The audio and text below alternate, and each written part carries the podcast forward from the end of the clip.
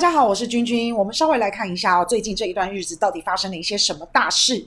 在七月七号，英国首相强森被迫逼宫下台；七月八号，日本首相安倍晋三被刺杀身亡；七月九号，斯里兰卡宣布破产。无独有偶，在欧洲的两个大国家也爆出了丑闻，一个是法国的总统马克宏，另外一位是德国总理肖兹。这些丑闻大家都在讨论哦，但是非常有趣的是，大家讨论的不是这个丑闻的进度，大家在讨论的是下一任领导人到底是谁。法国总统马克龙他被爆出来，而且是由英国的《卫报》开始爆出来，Uber 跟马克龙之间的官商勾结。由英国《卫报》首先爆出来的大概十几万份的文献，这里面的文献披露了一些政治献金啊，要如何占据市场啊。怎么跟 Uber 勾结啊？等等等等，并且扯到了马克龙。在法国其实是有计程车业者的工会，那但是美国的 Uber 一直很想要占据计程车行业这一块大饼。计程车跟 Uber 这两个不同的系统，基本上是水火不容的。但是传统的计程车工会、计程车业者，就会觉得 Uber 是一种不正当的竞争，所以在法国就有了计程车司机罢工游行的事件。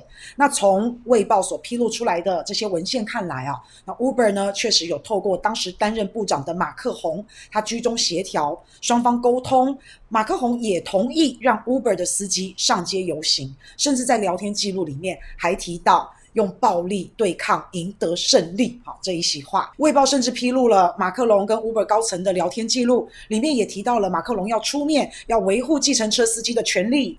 再来作为一种利益交换，最后由美国来的 Uber 可以在法国成功落地扩张业务。简单来说，英国《卫报》它揭露的就是马克龙跟 Uber 官商勾结的证据。而且马克宏他是充当 Uber 的买办，利益输送，伤害自己法国本身的计程车业者。不过你看这个报道啊，好像有留一线，因为他现在揭露出来的大概都是 Uber 这一方面，他没有说到马克龙到底拿到什么好处啊，这个部分还没被揭露出来。可是无独有偶。德国总理肖兹也爆出了丑闻，在德国总理肖兹所属的社民党办了一个盛大的 party，大概有百位高官权贵、大富大贵、非富即贵的人来参加，而且这些人来参加社民党的 party 都是一些近亲人士才能够出席。不过在这个酒会啊，后来有好几位女性，她们说她们没有喝酒，但是最后不省人事，而且在第二天的时候。好几位女性同时的指控说有昏迷、有恶心，而且有失忆的状况发生。高达九位的女性同时的指控，这件事情非同小可。所有的矛头都指向了当天所承办 party 的德国社民党，也就是德国的执政党。那特别的是领导人肖兹，诶，大家就在叫他要下台，叫他要负责，叫他要为这个下迷奸药事件来负责。这一波操作在短短一个礼拜之间。这么多的大事，这么多政坛上的代劳啊，竟然被狙击，而且这些很优秀的代劳，他们都可以影响到这个国家的政策跟方向。法国、德国两位领导人在同一天被恶搞，到底是怎么回事？会不会是因为法国、德国有了自主意志，不想再跟随美国了？会不会是这样？可是明明我们在看到之前 G7 峰会、北约峰会，大家还和乐融融啊，大家还要脱上衣跟普京比肌肉，诶，怎么现在？这个和乐融融难道是假象吗？我们先来看一下 G7 的峰会，在峰会上面，美国、英国对于俄罗斯石油的一个政策，德国、法国是不同意的。大家都希望德国、法国你们不要再买俄罗斯的能源了，不要再给俄罗斯输血了。日本、英国都非常的有诚意，至少对俄罗斯的石油给它定出一个限定价格，譬如说俄罗斯的石油你不能高于五十美元，日本跟英国我才会买，但是德国不要。所以在 G7 峰会上面。德国、法国被认为对俄罗斯态度不够强硬，太软弱了。接下来的北约峰会，美国是希望把中国大陆列为北约最大的威胁和敌人，但是也遭受到了一些国家的反对。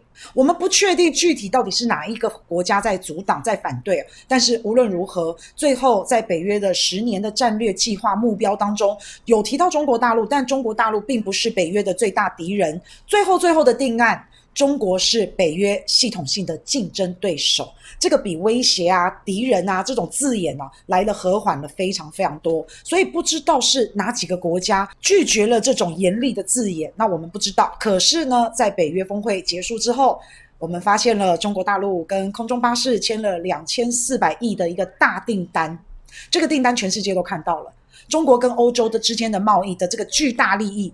全世界都好羡慕，尤其是美国，恨得牙痒痒的。那这个空中巴士的订单不只是对法国有利而已。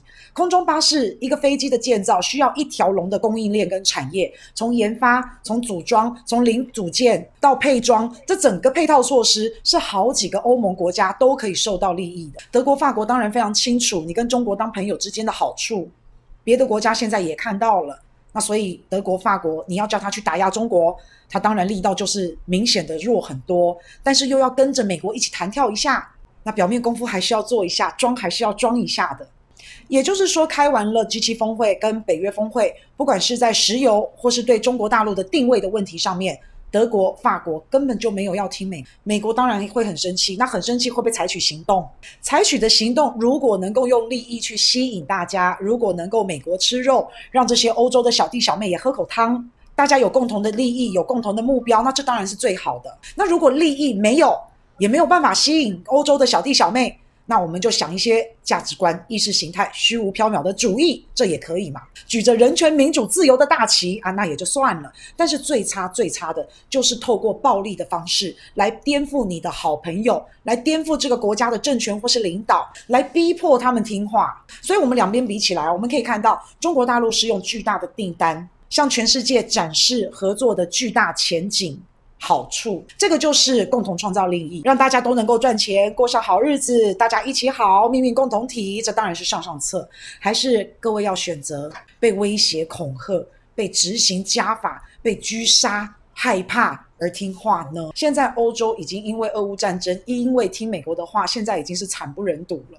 接下来我们就来好好的看一看，他们到底是会听话，还是会走自己的路？那走自己的路，后果到底是什么？我们就来继续看下去喽。